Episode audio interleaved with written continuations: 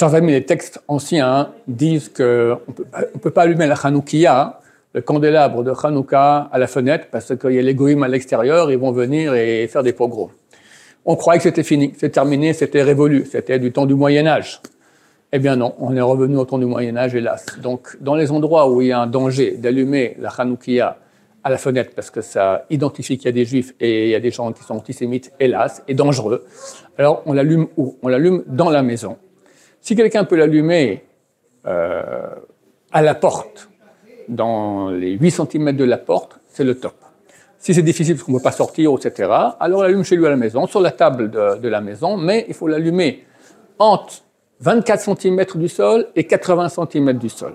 Ça, c'est le top. Plus bas, c'est pas bien. Plus haut, c'est valable, mais le mieux, c'est entre 24 et 80. Et le top, celui qui veut faire d'après la Kabbalah, la mystique juive, le mieux, c'est un peu plus que 56 cm. On parle de la flamme. La flamme doit être un peu plus de 56 cm du sol. Je veux tous à tous un Chanukah Sameach, plein de joie, plein de bonheur. Chanukah, c'est la fête des grandes victoires militaires du peuple d'Israël. Que Dieu fasse une grande victoire et que Mashiach vienne se dévoile dans sa grande lumière. Amen, Amen. Bien sûr, Shabbat, on ne va pas allumer sur la table sur laquelle on mange Shabbat, parce qu'elle euh, rend toute la, table mouxée. Donc on prend un petit tabouret, on met une belle nappe dessus, et on allume la Hanoukia sur le tabouret. Et même les jours de Chol, vu qu'il veulent mettre à 56, 56 cm du sol si possible, une table, elle fait, plus, elle fait plus que cela. Donc on prend un petit tabouret avec une belle nappe, et comme ça on allume le candélabre dessus.